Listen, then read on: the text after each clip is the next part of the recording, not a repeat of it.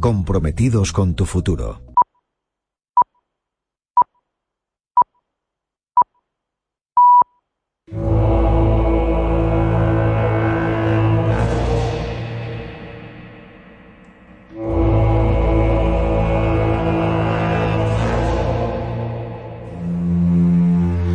Esta es la radio de Castilla-La Mancha, esto es Camino del Misterio.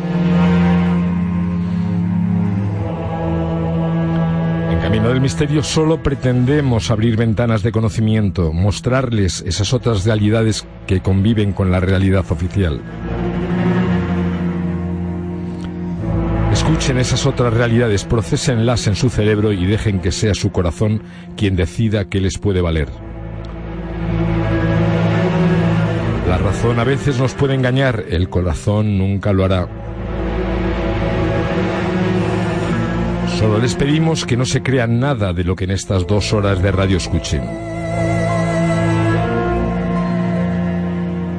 En Camino del Misterio, todos y cada uno de los colaboradores que nos acompañarán cada semana son expertos en los temas que nos quieren comunicar, y lo harán desde el conocimiento y desde el corazón.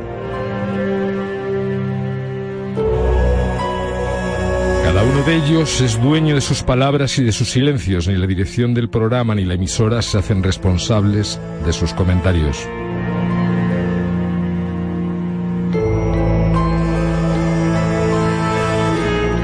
Nunca olviden las palabras de Isaac Newton. Lo que sabemos es una gota de agua, lo que ignoramos es un océano.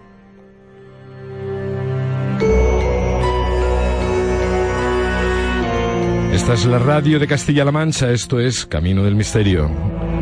Soy Lucinio Serrano y en este momento cojo el timón del programa, sin rumbo fijo, pero sí sabiendo cuál es el destino.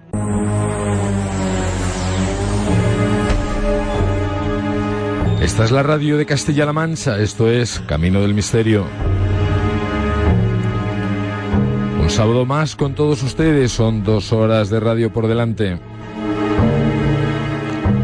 El programa de hoy empezaremos hablando con Juan Eslava Galán. Juan es doctor en letras y premio Planeta 1987, entre otros muchos premios.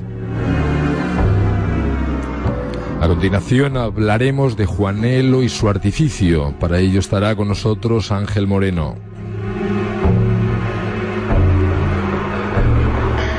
Terminaremos el programa hablando de alquimia y de los procesos alquímicos. Será Luis Silva quien nos lo contará.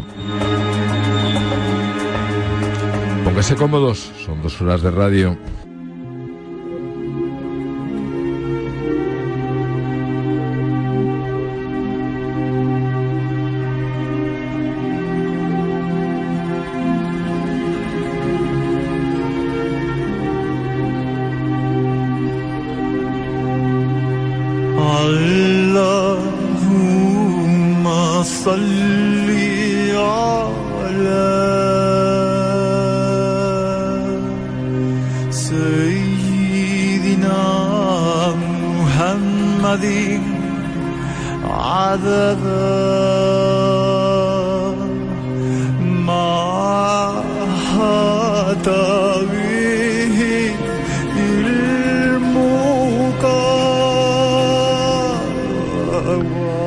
Seguimos en la radio de Castilla-La Mancha, seguimos en Camino del Misterio y con esta música de Ali Heider, música sufí, arrancamos nuestra entrevista con Juan Eslava Galán, insigne escritor y mejor persona.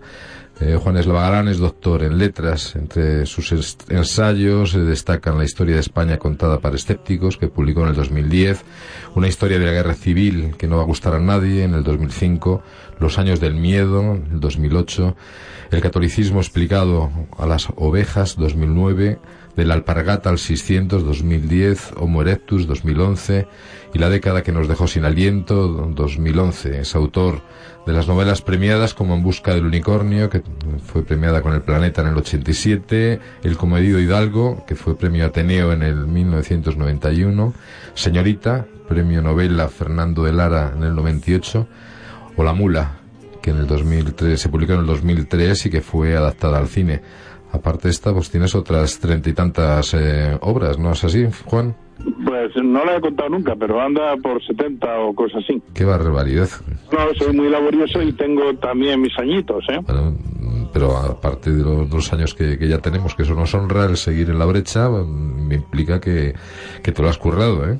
Sí, sí, no, la verdad es que yo me lo curro. Mm, Hay que tener en cuenta que soy una persona poco sociable y nada aficionada al fútbol o a los toros o a la tele, así es que lo, digamos que tengo espacio para escribir y para leer y para incluso para pensar. con, con- con lo cual di- di- disfrutas eh, escribiendo, que es importante. Efectivamente.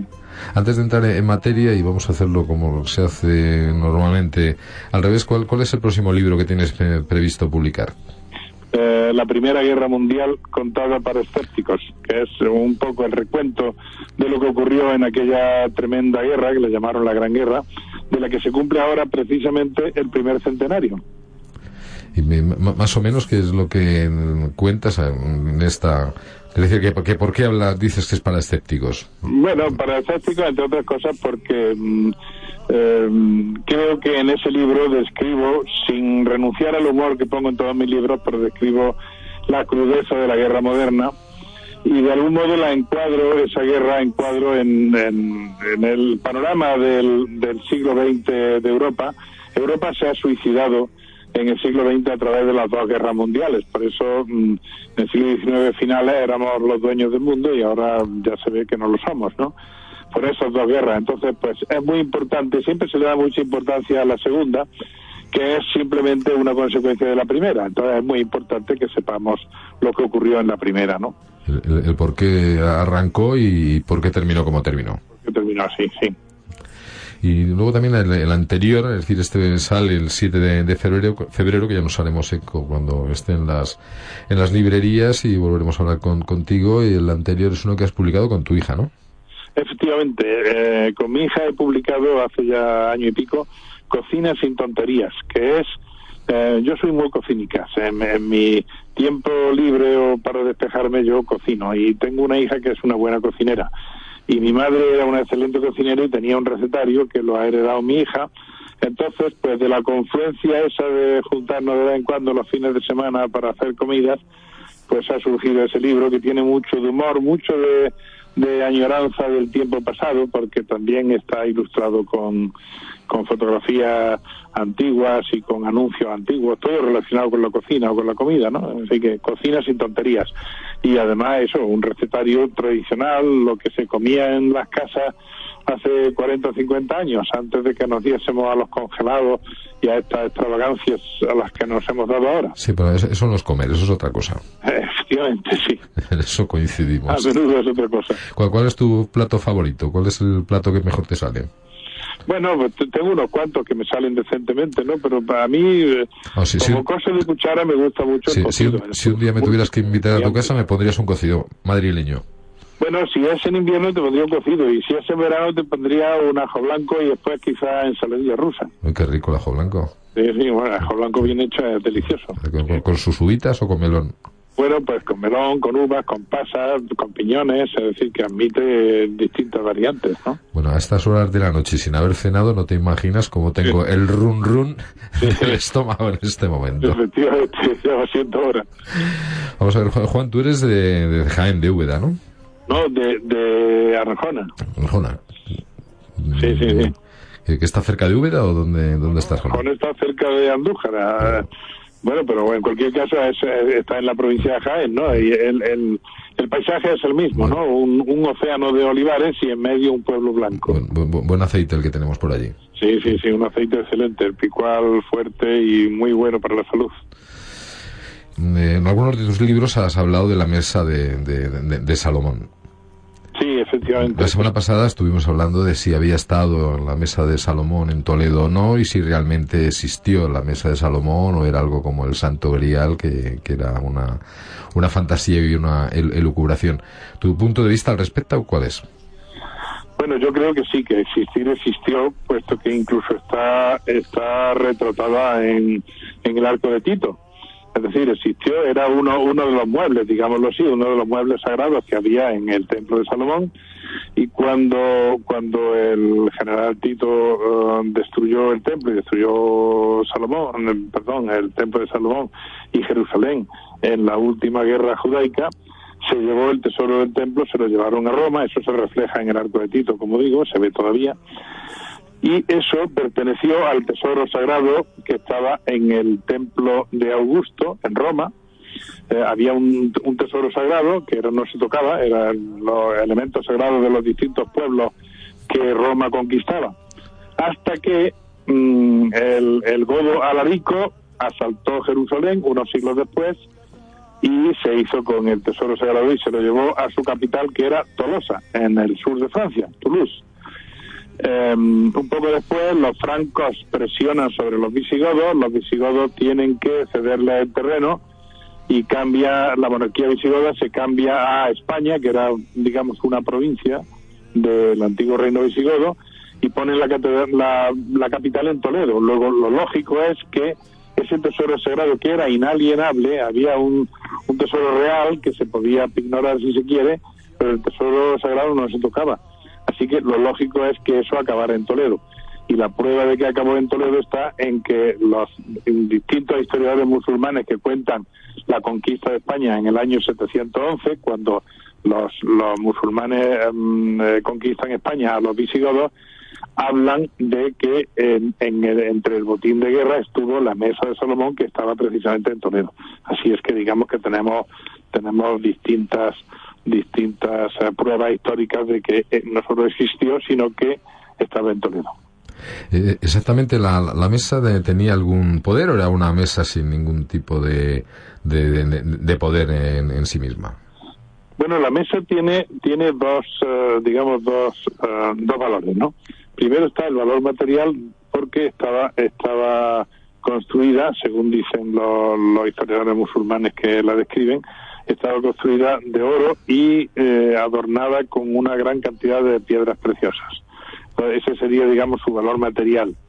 Pero luego está el valor inmaterial, es que en la mesa, en el tablero de la mesa, que los musulmanes no lo llaman mesa, lo llaman espejo, porque en él se reflejaban los siete climas, es decir, los siete mundos del universo, eh, en el tablero de la mesa, como digo, por medio de un entramado geométrico, se expresaba el nombre oculto de Dios, que es el nombre de poder, el Sem Semaforash. Y, eso era, digamos, el, el, talismán más valioso que podía haber para los judíos y para la gente que ha seguido la tradición cabalística, el talismán más valioso que podía haber en el mundo. Eh, dicen los historiadores musulmanes que la mesa, cuando la encontraron, eh, el califa eh, la mandó la, mandó llamar a Damasco entonces eh, la enviaron a Damasco, pero se perdió por el camino. Entonces hay una tradición de que donde se perdió o donde ya no pasó de allí fue eh, al pasar por Jaén, puesto que la llevaban a, a los puertos del sur, seguramente a Tarifa, para llevarla por tierra hasta, hasta Damasco. Parece que ser que se perdió en Jaén porque en Jaén existe la tradición de que la mesa de Salomón había acabado allí. Y eh, concretamente eh, hubo en a finales del siglo XIX hubo una especie de logia masónica o pseudo-masónica o pseudo-templaria, si la queremos llamar así, que se hacían herederos de la tradición de la mesa, no de la mesa misma, sino del el dibujo de la mesa que era su valor espiritual, que todavía se conserva en una lápida que hicieron ellos y se conserva en, una lápida, como digo, inscrita que está eh, en un muro del ayuntamiento de Arjona algunos cabalistas que la han estudiado dicen que efectivamente es un tratado cabalístico, un libro mudo, es decir, todo en líneas geométricas, de las que se deduce el, valor que tiene como tratado.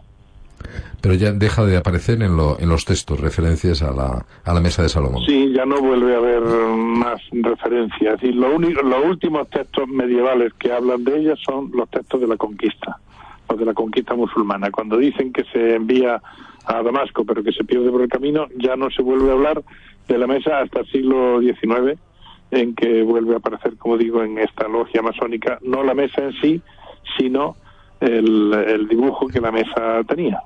¿Lo utilizó de, alguna manera esta, esta logia, aparte de tenerla como símbolo, como referencia, o había algún tipo de, práctica dentro de la logia con esa, con esa mesa? Eso no lo tenemos muy claro porque lo único que sabemos es que ellos eh, hacían sus reuniones rituales, conocemos el nombre de algunos de ellos, y pero ya está poco más. Es decir, que mm, al parecer tenían cada uno, eh, eran eran 12, se llamaban los 12 apóstoles porque eran 12 personas, un número siempre fijo, y cada uno, normalmente gente importante, dignatario eclesiástico, un, un procurador en, en, Cortes un, eh, por, por la provincia de Albarracín, entonces de, de Aragón, eh, que tenía fincas allí, es decir, era gente importante, otro que fue ministro con el rey, y al parecer cada uno en su palacio tenía una de esas copias en mármol, una lápida con el dibujo de la mesa, de los cuales, que yo sepa, solo se ha conservado este que digo que está ahora en, en el muro del Ayuntamiento de Arjona. ¿De, qué año estamos hablando de esta logia? La logia eh, tuvo su existencia en los últimos años del siglo XIX y parece que se disolvió se disolvió eh, al llegar la Primera Guerra Mundial precisamente porque algunos eran ingleses, otros eran franceses, es decir, que ya la guerra los separó. Y los papeles fueron a parar a, a una asociación, digamos, ocultista inglesa que, por lo que tengo entendido, eh, están depositados en, en, el, eh, en la biblioteca británica. No, no, no hay forma de acceder a ellos no, vamos, no lo, tampoco lo he intentado nunca, francamente. Esas son las noticias que son, son indirectas. ¿Y, estaba ubicada esta logia en, en Arjona? No, la logia, la logia no tenía ubicación clara, ¿no? Sino que hacían las tenidas o las reuniones, las hacían en los distintos palacios, en los distintos lugares de la gente, ¿no? Lo que ocurre es que uno de ellos era precisamente de Arjona, de donde me viene a mí conocer el tema, y, y, es, y esa es la lápida que se ha conservado precisamente, la de este señor, ¿no? Pero como digo, mm, algunos eran españoles, otros eran extranjeros y cada cual se había hecho de su propia lápida. Un recuerdo el, viaje aquel que, que, hicimos hace unos años cuando nos encargaron de preparar un congreso templario, que tuvimos oportunidad de, de estar juntos también con, con Javier eh, Sierra en Ponferrada y en Villalcázar de, de, Sirga. ¿Tú, tú, conocías ya la, iglesia de Villasirga? Yo lo he recorrido muchas veces ya, ¿no? Entonces, bueno, Ponferrada es eh, el castillo templario quizá más vistoso que hay en España, que tampoco hay tantos castillos templarios, y en Villalcázar de Sirga, en el, el, el, único... Mm, la única figuración de templarios que, existe en España está precisamente allí, en el, famoso sepulcro este de Villalcázar, ¿no? Donde se ven tres monjes templarios. Así es que, digamos que, en fin, ese viaje yo lo recuerdo con mucho cariño. Yo he hecho ya varias veces el Camino de Santiago, esos enclaves están en el Camino de Santiago, claro. Y, entonces siempre pues llevo especial cuidado en, en visitarlos. Bueno, además que esa iglesia es de las que todavía conserva, se conserva energéticamente como cuando se, se construyó. en, todas ellas, en todos los templos, eh, los peregrinos se podían regenerar física o, espiritualmente, dando el, el, aporte energético que se podía conseguir dentro de esas, de esos templos. Bueno, se tenía en cuenta siempre el camino, ya sabemos que mm, tiene una una vertiente cristiana que es la más eh, la más visible ahora, ¿no? Pero que antes de que el cristianismo eh, cristianizara, valga la redundancia, eh, la península ibérica, ya existía ese camino de Santiago como un, como un camino iniciático, ¿no? Que iba no a Santiago, sino al Finisterre, al Finisterre, a, a, donde se oculta el sol, se acaba el mundo, ¿no? Según entonces. Y, y efectivamente había a lo largo de, de esa peregrinación que se hacía, pues había una serie de lugares de poder que, normalmente han estado sustituidos ahora por, por iglesias o por, por ermitas o por lugares que, que dan esa, esa fuerza telúrica que, que da la tierra. y, era, importante, aparte de la ubicación especial de estos de estos lugares de poder, de estos eh, templos, para que se conservasen energéticamente el, el que el rezo, la oración, los cantos eran los que activaban también estos estos lugares de, poder y, y pues todo estaba todo estaba muy relacionado obviamente no el, canto hace que haya unas ondas vibratorias que mm, de algún modo despiertan esa, esa fuerza telúrica. Eh, la misma configuración de los templos eh, es una caja de resonancia para esos cantos o para o para esas ceremonias que, que tienen lugar en ellos, ¿no? La oscuridad del templo da también eh, una imagen, un trasunto de la de la cueva de la caverna primigenia, que era donde precisamente eran los primeros templos, los primeros lugares de poder, casi siempre eran cuevas, manantiales o lugares altos en, la mm, remota prehistoria, ¿no? Por eso hay una relación eh, obvia, obvia entre todos esos lugares, claro, la sigue habiendo. y además se nota, las personas que tienen una cierta sensibilidad pues notan, cuando están en esos lugares, notan que hay una energía que se les está transmitiendo.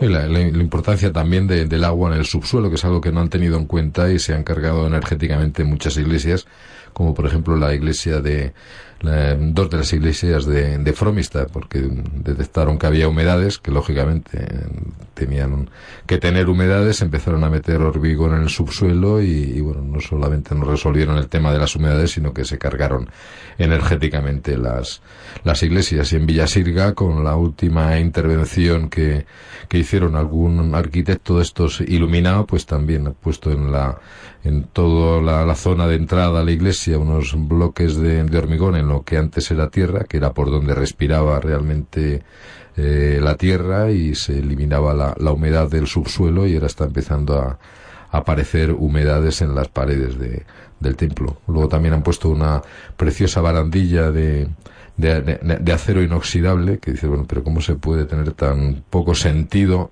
no, no ya solo estética, sino de lo, que supone un, un, lugar de como, como este, un lugar eh, arquitectónicamente tan, tan importante.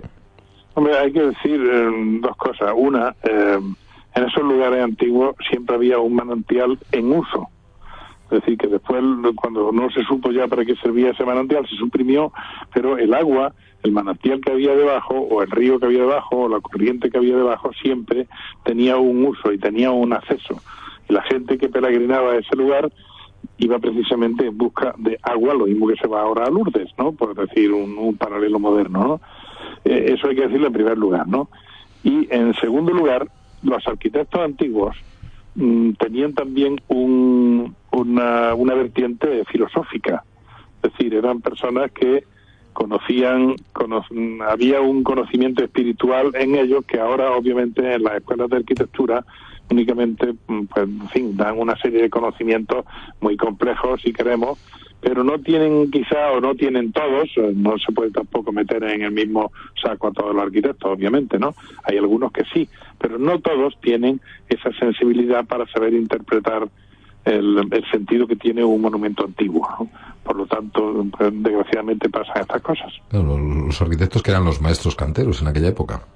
En aquel, claro, en aquella época no había una escuela de arquitectura, sino que el arquitecto empezaba llenando el botijo cuando tenía cinco o seis años y luego si era despabilado primero aprendía la técnica del corte de la piedra, que eso era absolutamente fundamental, iba aprendiendo la técnica del dibujo, porque se hacía sobre una lechada de, yeso seco, se hacía el dibujo del arco, eh, eh, antes de levantarlo hacerlo en piedra para levantarlo, ¿no? era muy complejo. Era una de las máquinas más complejas que se ha inventado en la antigüedad era precisamente el del templo gótico, ¿no? Estamos hablando ya de esta época. Y entonces, pues claro, había un, un conocimiento y había sobre todo una una formación que, que no es no corresponde exactamente a la que se puede dar hoy en una escuela de arquitectura, claro. Era como, como en todos los oficios, había que empezar eso, llevando el botijo de, un lado para, para otro. Aprendiz y, realmente llegaba uno ya al momento en que ya hacía su obra maestra, que por eso se llama así, y ya se titulaba, digamos, de maestro y entraba en la logia, entraba en, en, el gremio, en el gremio como maestro pintor, maestro escultor, maestro alfarero o lo que fuera, ¿no? Los distintos oficios, claro, y también maestro del corte de la piedra, que eran los arquitectos. Lo, que ahora en la actualidad se llaman meritorios en el mundo del, cine es la, manera de, de entrar en, el, en, esa profesión. bueno, hoy, es, hoy es ya muy complejo. Normalmente meritorio quiere decir que no te van a pagar, ¿no? Entonces no es que no es que cobrara mucho, ¿no? Pero en cualquier caso, el, el aprendiz vivía en la casa del maestro, era como si fuese un hijo, ¿no? Vivía en la casa del maestro, a lo mejor no ganaba nada o ganaba poco. Pero lo alimentaba. Lo alimentaban, lo vestían, lo cuidaban y bueno, y estaba en la casa del maestro hasta que se hasta que se podía mm, instalar por su cuenta y formar su propio taller. Eh, hablamos el otro día cuando estuvimos charlando por, por teléfono de, de ese, ese libro que está pendiente de, de publicar de, de, de, un autor fallecido hace unos años en el cual eh, explicaba cuál era el código criptográfico de los, de los templarios. ¿Has oído hablar tú de algo de, la criptografía que utilizaban los templarios para ocultar sus mensajes? Bueno, he, oído en, distintas ocasiones y distintas criptografías, ¿no? Una de ellas la describo un poco sucintamente en, en, en, un libro mío que se titula Los Templarios y la Mesa de Salomón, que, que está agotado ya hace tiempo, pero que, en fin, se puede consultar en Internet, ¿no? Eh, los templarios y la mesa de Salomón. Y efectivamente, eh, ellos, los templarios, no solo los templarios, en la antigüedad toda la gente importante tenía códigos criptográficos porque tenían que transmitir mensajes y tenían de algún modo que ocultarlos a veces, ¿no? Y los templarios, como tenían una especie de instalación, era una especie de multinacional ¿no? Que ocupaba distintos países, obviamente tenían que tener su manera de transmitir mensajes sin que cayera en, manos eh, indebidas. Bueno, este comentario sobre la criptografía pues es un homenaje al, autor John Breuss. Eh, él es eh, americano, estuvo viviendo en, en el Bierzo durante, durante muchos años, se casó con una mujer de, de la zona y tuve el gusto de conocerle hace cinco o seis años, que fue cuando me habló de este libro. Estuvimos haciendo un recorrido por, por la zona y te comenté que durante el fin de semana que estuvimos por allí, estuvo todo el fin de semana hablando de, del artefacto. El artefacto lo llevaba su mujer en el bolso y no había forma de que sacase el artefacto. Y al final, el último día que nos quedábamos, ya a la hora de la cena, pues se decidió enseñarnos el, el artefacto y el artefacto era una especie de, de cáliz de cerámica con una serie de, de, de, marcas a lo largo de la, de la copa del, del cáliz como si fueran de, de método Braille. Sí, sí, y nos explicó que ese tipo de, de cálices, de copas, lo utilizaban lo, los templarios en sus reuniones para mm, descubrir quién de verdad lo era y quién era un, un farsante es decir, el que supiera el significado de, de, lo que estaba escrito en esa, en esa copa, evidentemente sí era de, de la orden del temple y el que no, pues era un, un farsante. Ah, sí, sí. No, no, tenía yo noticia de esto, ¿no? Pero vamos, no, no, no me extraña, ¿no? En la orden del temple siempre había mmm, varios grados, ¿no? Como en, como en todas las órdenes, ¿no? Los que pertenecían al cogollo, que eran los que tenían todo el conocimiento, eh, concretamente los caballeros, y luego había una clase de de sergeants, dicho en el francés medieval, que da la palabra sargento, pero que no es exactamente el sargento del ejército, que eran, digamos, los que colaboraban con los caballeros, ¿no? Y luego había una serie de donados, que era gente que voluntariamente durante un tiempo, por promesas que hacían, se daban a la orden del temple para trabajar por ella, en, distintos oficios, ¿no? O sea que, que hay mm, distintos círculos de iniciación, podemos llamarlo así si queremos, y es probable que esto de lo que, como digo, no tenía yo noticia, pues pertenezca al último círculo, ¿no? O al último círculo a lo mejor en el Bierzo, en la zona española del Temple. El Temple es, como digo, una multinacional que se extendía por toda la cristiandad. Entonces piensas que solamente eran los, los, que estaban más arriba, más en la cúspide de, de, de la pirámide de, de, los templarios, los de más alto nivel de iniciación, los que Pero podían tener ese Modo, conocimiento. de otro modo, si se extiende mucho un secreto, deja de ser secreto, como es lógico, ¿no? Ah. Entonces, eh, y hay que también, también tener en cuenta que incluso entre los templarios los que sabían escribir eran pocos, tampoco, entonces era muy normal que la gente supiera escribir o leer. Lo, lógicamente. Pues nada, Juan, ha sido un placer. Seguiremos hablando de Templarios, seguiremos hablando de, de, de, de tus libros. Eh, nos pondremos en contacto contigo cuando ya esté en, en las librerías eh, la Primera Guerra Mundial contada para escépticos y, y, y, bueno, probaremos alguna de las recetas de, de tu libro de, de cocina. De acuerdo, pues muchísimas gracias. Ha, sido un placer tenerte con, con nosotros, que, que, te mejores de, de esa caída que, que tuviste y, y, estamos en contacto, Juan. El placer ha sido mío, muchas gracias. Un abrazo muy fuerte. Un abrazo.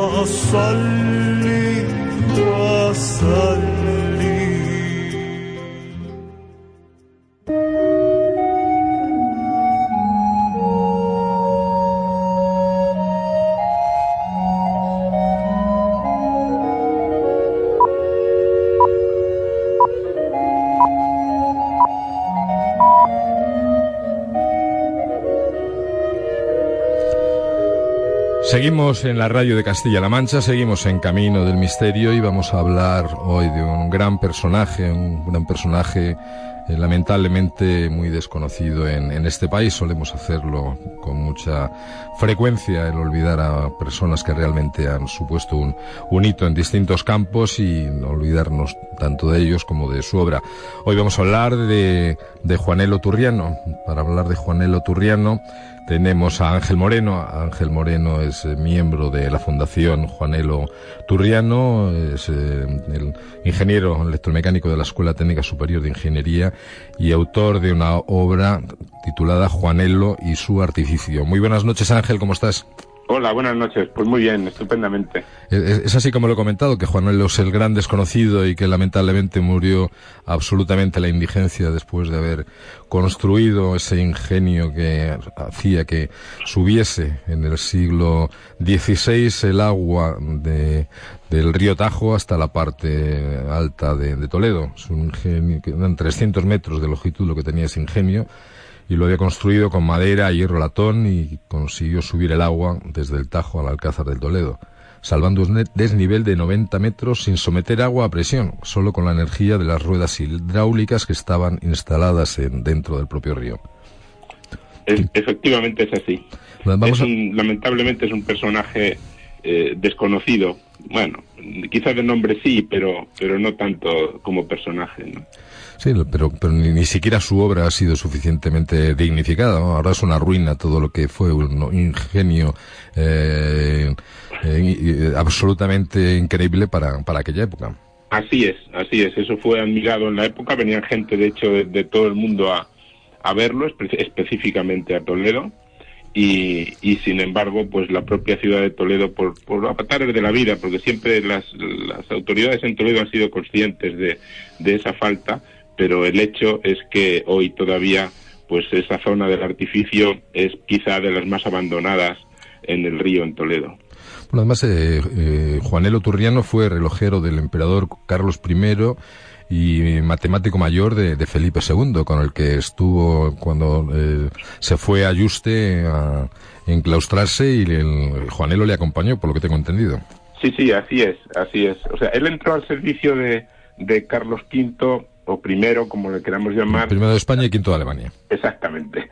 Pues eh, hacia el año 30 o treinta y tantos, es decir, teniendo precisamente esos años eh, Juanelo, y entró precisamente como relojero para arreglar un, reloj que le habían regalado en Italia al, al, emperador y que finalmente el propio Juanelo dijo que no lo podía arreglar, que aquello no tenía arreglo, pero que sí se comprometía a hacer uno mejor.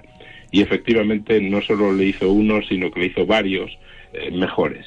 Eh, uno de ellos, el más conocido, al menos en la literatura, porque en otros, eh, en la práctica no, no, se conoce cómo fue, uno que se llamó cristalino porque estaba construido con, con cristal alrededor de manera que se veía por dentro todos los mecanismos.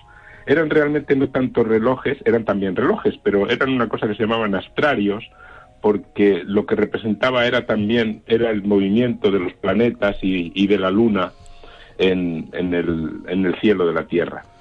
Eh, no era una tarea sencilla, pero bueno, una tarea por lo menos curiosa porque además tenía pues todas las particularidades de ese tipo de dispositivos, es decir, que como se ha sabido los planetas vistos desde la Tierra se mueven por el cielo, pero a veces van hacia atrás, eh, tienen un movimiento retrógrado, consecuencia de las órbitas que discurren. Y en el de la Luna también. La Luna decimos que siempre da la misma cara a la Tierra, y es casi verdad, pero es solo casi verdad porque realmente se mueve lateralmente, de manera que desde la Tierra se puede ver pues prácticamente el 60% de la Luna o incluso un poquito más. hay, teorías que dicen que la Luna es otro ingenio, como los que construyó eh, Juanelo, con lo cual... Pues, podría ser, podría ser. Está bien traída la, reflexión. Porque entre las cosas es muy, muy extraño que, solamente veamos una cara constantemente, no tiene mucho sentido.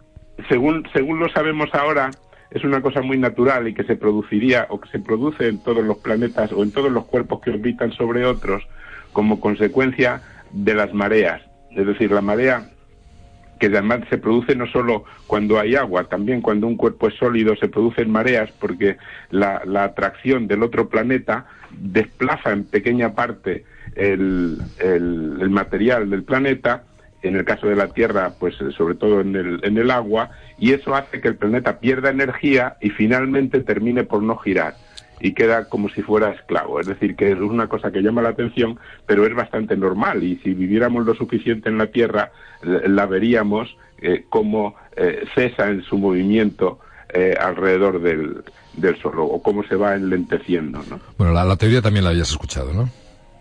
Que, es un satélite artificial y que, no es un satélite natural. Pues puede ser. Pero bueno, no, no, no, nos desviemos de Juanelo, que ya es suficientemente importante por, por sí mismo. Entonces, Juanelo construye unos relojes que nos estabas comentando antes. ¿Ha, sobrevivido al paso del tiempo alguno de esos eh, relojes? Ninguno. No, no. De hecho, solo hay quien atribuye algunos autómatas a Juanelo, pero con pruebas ciertas de su autoría no hay nada. En algunos museos en Europa se conservan figuritas que, que en las descripciones están, es decir, cuando él estaba en Juste con, con Carlos V, que estuvo pues casi un par de años hasta que Carlos V murió, le entretenía de dos maneras. Una, fabricando autómatas, que era una, una, un entretenimiento muy propio de la época, ¿no? Cosas que, pajaritos que andaban o, máquinas que simulaban eh, lo que fuera.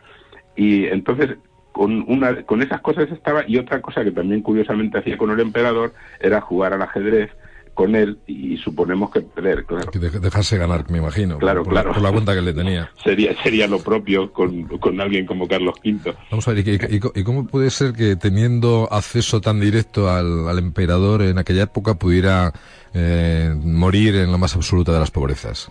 Pues eso fue un episodio...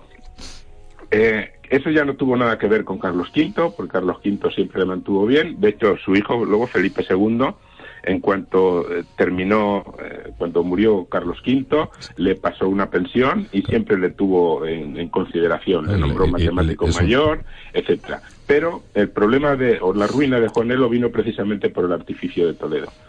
En, el, el artificio ya empezó de una manera un tanto irregular, porque cuando va, bueno, primero lo que ocurre es que Felipe II está en ese momento fabricando o está o va a empezar a construir el Escorial de la mano de Juan de Herrera, que dicho sea de paso, era amigo. Era, colega de, Juanelo. Eh, era colega de Juanelo, aunque tenía más categoría, porque el sueldo que tenía eh, Juan de Herrera era el doble del que tenía Juanelo. ¿no? también el que construyó era más grande, ¿eh? Sí, también, también es verdad. Lo que le tocaba construir era más grande. ¿eh? Pero bueno, entonces estaba en eso, pero el propio Felipe II pensaba seguir utilizando el Alcázar de Toledo. Entonces lo estaban lo estaba remodelando, empezó haciéndolo Covarrubias y después, de hecho, la fachada mm, sur del Alcázar de Toledo es, un diseño de Juan de Herrera, la que da, la que da al valle, la que se ve desde el valle, ¿no? ¿Eh? La que da al Tajo. La que da, mm, bueno, al Tajo de la Virgen del Valle, porque también hay Tajo por, por, el, por, la fachada esta, ¿no? Pero esa sí, esa es herreriana, la hizo Juan, la hizo em, Juan de Herrera. Bueno, pues el caso es que cuando se quiso eh, hacer el, artificio se estuvo discutiendo cómo se organizaba. Y bueno, en lo que quedaron fue en que el rey iba a pagar una cantidad por el agua que subía y otra parte del, del coste lo iba a sufragar el ayuntamiento de Toledo porque se iba a quedar, si no recuerdo mal, con el 30% del agua que subiera. Eso sería para la ciudad, de manera que el, alcázar, el, alcázar, el ayuntamiento, desde un depósito situado al norte de uno de los torreones, del torreón norte del Alcázar que da a esa parte del río, ahí había un depósito al principio y desde ahí se repartiría a los vecinos cobrando el ayuntamiento. ¿Qué pasó? Pues que cuando em, se empezó a subir el agua, las obras del Alcázar gastaron absolutamente toda el agua. toda, toda la que, la que está, y al ayuntamiento no le quedó nada. Entonces, claro, el ayuntamiento, que ya además la ciudad de Toledo, como es sabido, eh, era guerrera con el rey, ¿eh? porque con razón la corte pues al final desapareció de Toledo, ¿no? ¿Pero por, qué, Pues, era, eh, por qué era guerrera? Era Hagamos el guerrera porque, porque le presentaba, le presentaba al- al- sobre todo la parte eclesiástica en Toledo, eh, le discutía al propio rey decisiones que tomaba. ¿no? Y eso originó que se fuera desplazando la corte eh, primero a Valladolid y después desde ahí hasta, hasta Madrid. Al menos eso es lo que dicen los historiadores. ¿no? Hay que tener en cuenta que la iglesia en Toledo en aquella época creo que era propietaria de, del, así como el ochenta y tantos por ciento de la ciudad de Toledo, además de los de monasterios, iglesias, etcétera. Es Bueno, decir, yo- prácticamente de todo. Yo creo que era también el porcentaje de, de equipamiento mobiliario que tiene el, el, el obispado en, en Toledo también es muy muy alto, tengo Pues, entendido. pues no no lo sé ahora cómo es, pero desde luego en la época sí es verdad. El- en la época el, poder económico Eclesiástico era, era enorme. era, era enorme, era muy muy importante. Bueno, pues entonces, al no pagar el, el ayuntamiento, no quiso pagarlo aparte, el rey también estaba apurado porque ya era la época de las vacas flacas con el oro de con el oro de América, que el oro tenía que salir hacia Flandes, hacia el norte, y no estaba tan bollante como antes, y el resultado fue que le fueron pagando a Juanelo eh, tarde y mal. Y no solo eso, sino que para tratar de remediar aquello, después de hacerse el primer artificio a cargo de Juanelo, es decir, por el compromiso era que Juanelo, él Lo, lo construía él. lo construía él, lo pagaba él y después cobraba, ¿no? Ujú. Eso hace, obviamente, que, por ejemplo, no haya apenas registros económicos de lo que costó, ¿no? Sí hay cifras globales, pero, pero no registros porque, porque Juanelo como particular no tenía obligación de, de llevar nada. Sin embargo, lo que hacía el ayuntamiento, lo que hacía el rey, pues estaba todo O sea, registrado. no, no, no queda ningún registro de, lo- de lo que pagó ni siquiera el rey, que él algo pagaría, ¿no? No, eh, sí, sí, sí, de, de lo que él cobró del rey sí, pero cobraba siempre, como se suele decir, tarde y mal. Tarde mal y nunca. Eh, tarde y nunca. Y eh, de hecho, lo que pasó es que una vez que funciona el primer artificio, que empieza a funcionar en el año 68, 1568, pues, eh, empiezan todas esas discusiones. Juanelo no cobra, a pesar de que el artificio sube más agua de la que se había comprometido a, a- a subir. Y en- la solución de eso es también un poquito peculiar, porque se firma un nuevo contrato unos eh, en el año 75, siete u ocho años después, se firma uno nuevo en el cual se, Juanero se compromete a construir otro también a sus expensas, ¿eh? con, con dinero que le prometieron pagar tanto el rey como el ayuntamiento y que entre medias él tuvo que ir supliendo los gastos que tenía pues con préstamos que le hacían con la garantía de lo que iba a cubrir a cobrar después Del ayuntamiento y del de- rey. de ayuntamiento eso es pero eso también fue mal eh, y eh, tan es así que hay una carta de- del final de la vida hay varias entre medias pero hay una carta de eh, un par de cartas de Juanelo a Felipe II que cuando uno las lee se le caen las lágrimas. En una de ellas, que además escribe en italiano, porque Juanelo nunca eh, estuvo suelto en, en la lengua de Cervantes, ¿no? Siempre es, era, era por apreciaciones de sus esto, siempre hablaba mal en castellano. Él escribe literalmente a Felipe II que le pide que le ayude para no morir de hambre. Qué barbaridad. Eso es lo que eso es lo que le escribe.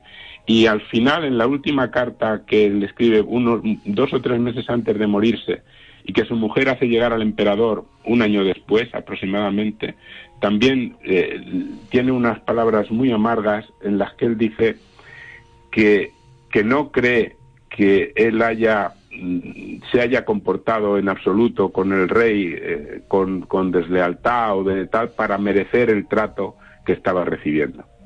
Y no- El resumen es que muere de esa manera, luego le conceden alguna pequeña pensión a, A su mujer. a su mujer, a su mujer y, y, y- y uno de sus hijos, que tuvo dos, uno de sus hijos eh, em, se encargó del mantenimiento del artificio hasta que murió, que murió relativamente pronto también su este hijo, porque Juanelo murió en el 585 y el hijo antes de llegar al 1600. y el otro hijo decidió, en vista del panorama que veía en Toledo, decidió enrolarse en el ejército. Y dejar el artificio. Dejar, dejó el artificio, se fue, se enroló en el ejército en los tercios de Flandes y, unos años después le mataron de un de un de un, mosquetazo. Un mosquetazo que eran las armas que usaban entonces. Oye, una, pregunta, ¿por qué un artificio de, tales características y que lógicamente suponía un beneficio para la ciudad de, Toledo solamente se mantuvo funcionando 50 años? Pues muy probablemente porque desde un punto de vista económico nunca fue un buen planteamiento.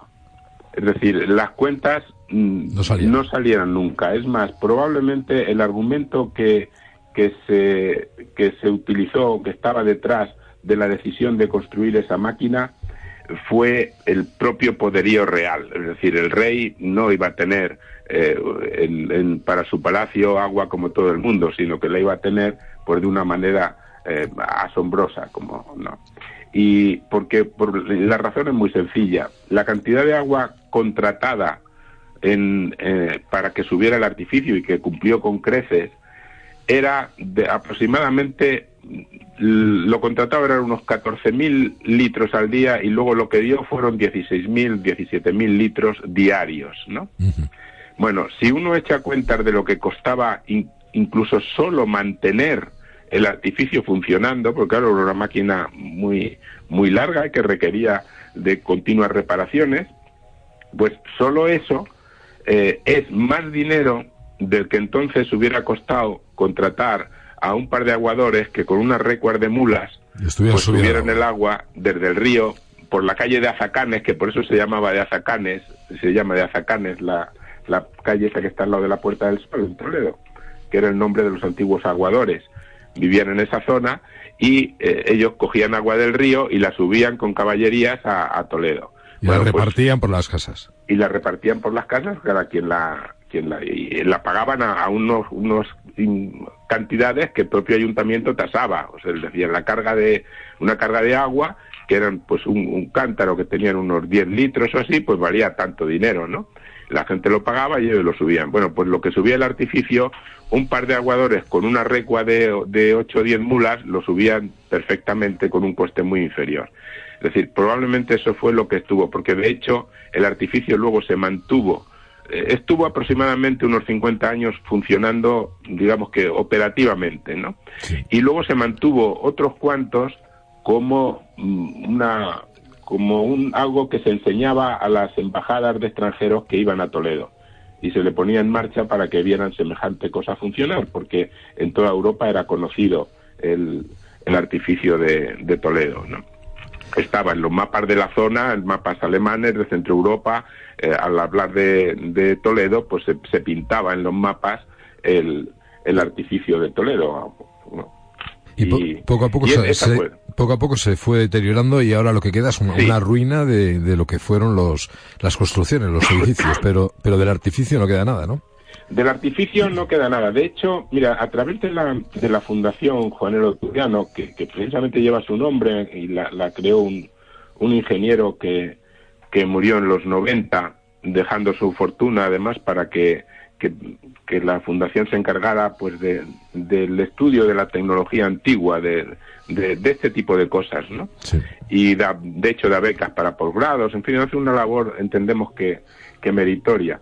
Pues eh, ella, eh, la fundación encargó hace, hace unos, ahora hará unos cuatro años o cinco, a un arqueólogo de Toledo mm, que se llama Juan Manuel Rojas, le encargó un estudio eh, arqueológico de la zona del artificio. Para eso incluso, no sé si tú estabais, si estabais por Toledo entonces, pues se hizo incluso se hizo una taguía, una especie de, de muro de, de, tierra para desviar el agua del, edificio del artificio, de manera que todo eso quedó vacío, vacío de agua. Pudimos entonces estudiar y ver los túneles por los que pasaba el agua, pues yo diría que en, los últimos, eh, en, los únicos momentos en que han estado vacíos de agua desde hace cientos de años, ¿no? Y eh, en, ese estudio, eh, Juan Manuel Rojas, aparte de sacar planos, lo que hizo fue identificar los distintos mm, las dataciones de distintas partes de esa zona. Y su conclusión fue que hay algunas partes identificadas como de la época del artificio, incluso con restos de, de madera en, en, algunos lugares, porque estaban de, las maderas que soportaban vigas y demás, ¿no?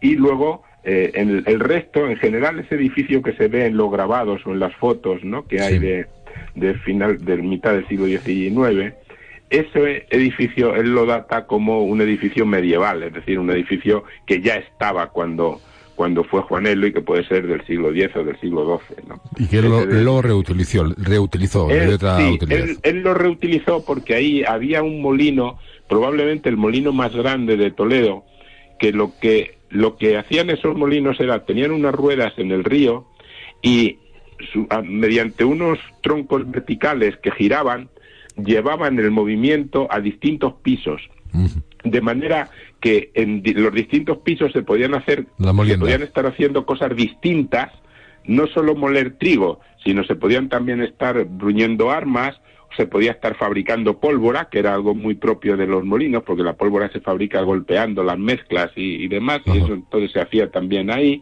En fin, eh, mm, para eh, eh, la fabricación de armamentos para, ruedas que, que, lijaran y limaran y le dieran esplendor a todas las armas que se hacían en Toledo.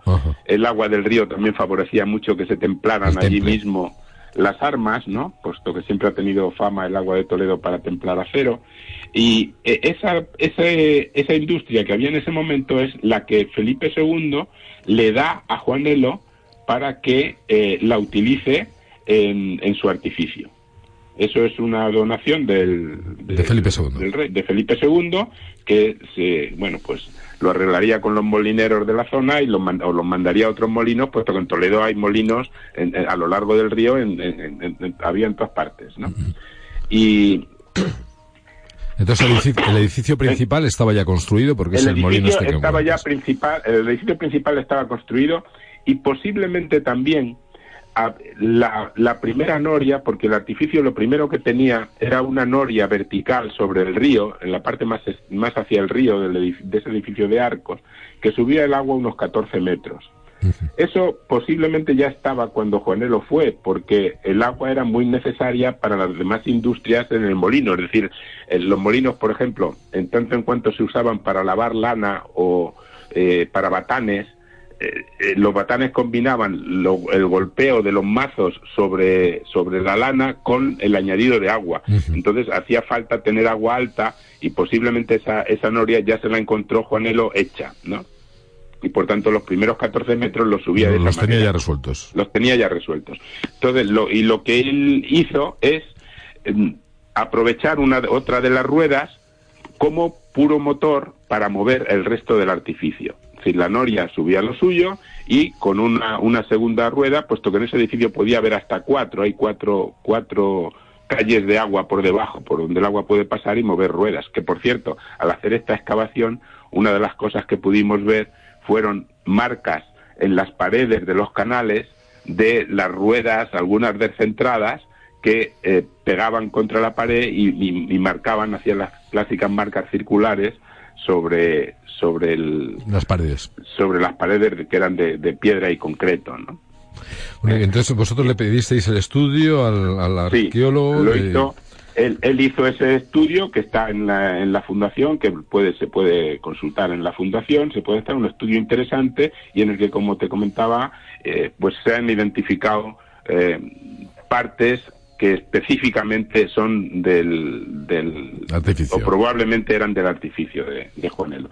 Pero solo hay eso. Y otra cosa que también el mismo eh, Juan Manuel Rojas em, eh, plantea es que cuando se hicieron las obras del colegio universitario que está en la subida de Doce Cantos hacia, hacia Zocodover, después de la curva que hay en la, en la muralla, sí pues hay uno, él descubrió unos basamentos que están también documentados y que, que él sostiene, y probablemente con razón, que eran parte de la, del, del, basamento del propio artificio en su camino hacia el Alcázar, porque coinciden en, en posición con el, un plano que hay muy interesante que está en el cuadro del Greco que está en Toledo, en el que el hijo del Greco dibujó un plano de Toledo en, en la parte baja del cuadro. Y ahí figura Y el plano- artificio. En ese plano está dibujado el artificio, pone el eh, artificio y pone como una, como si fuera una calle, que evidentemente no es una calle, por la que discurría el artificio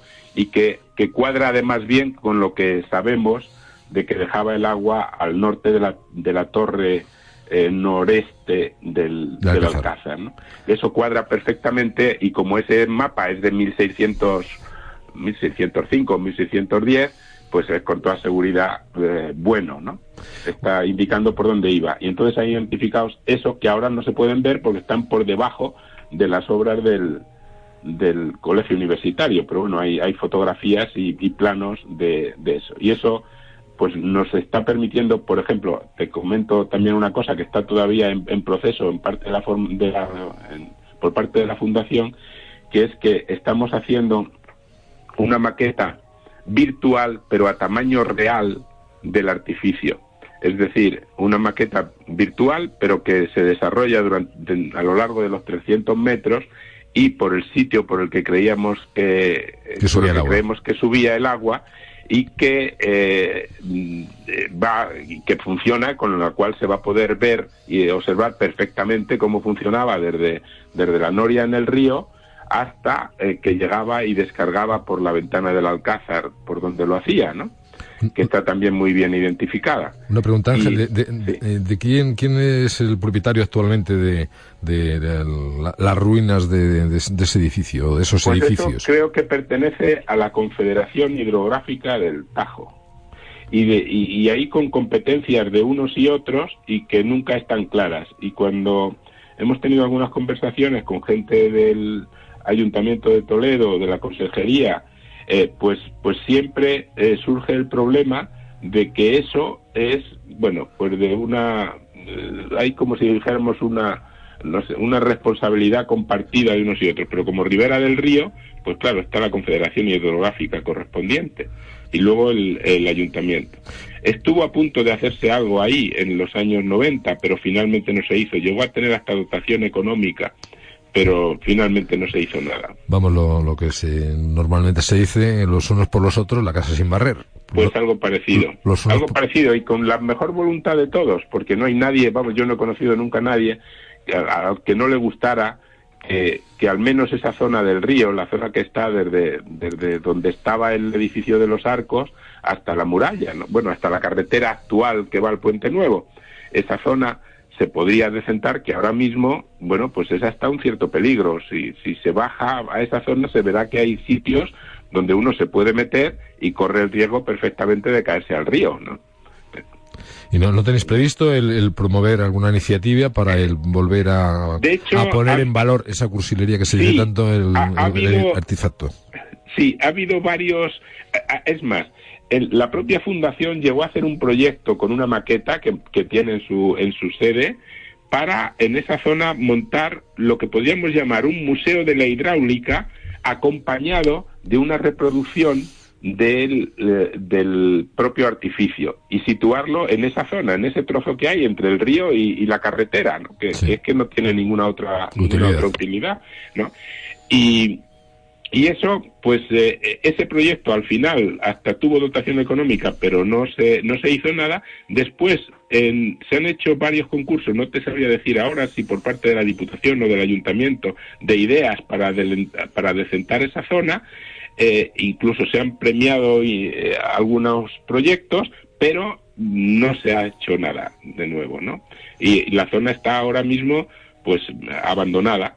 Ahora hay una cadena que no permite bajar los coches, pero, eh, y- pero nada más. Abajo se puede pasar, se pueden ver incluso los restos de las turbinas de Vargas que fue la utilización que tuvo aquella zona después de demolerla en, en el año 1865, me parece que fue, no. Y de esa maquinaria hay allí, ah, bueno, alguna parte de la maquinaria se ha sacado fuera y se ha puesto en una orilla de manera que se puede ver, algunos grandes engranajes y tal. Pero el resto, los, los, los ejes verticales que, que iban hasta, hasta abajo, pues eso eso está y, y ahora mismo una persona puede puede acceder a ello eh, con cuidado y con precaución porque corre el riesgo de hay que pasar por algunos sitios en el que como uno se desnivele se va al agua. Vamos entre ruina y muladar. Eh, sí sí. Ahora está limpio no está sucio pero pero vamos está está mal esa zona. Está mal quizá porque no forma parte del, del precioso camino que hay del recorrido de la, de la vuelta al valle, pero por dentro de Toledo, ¿no? De ese paseo que sale desde el Puente Nuevo y que termina en el Puente de San Martín, pero por el interior del río, no por el exterior como la, de la vuelta al valle, ¿no? Ese es un camino que está muy bien, que eso se ha decentado mucho en los últimos años, pero termina en el Puente Nuevo y, y ha quedado sin, sin hacer lo mismo entre el Puente Nuevo y el Puente de Alcántara, que es justamente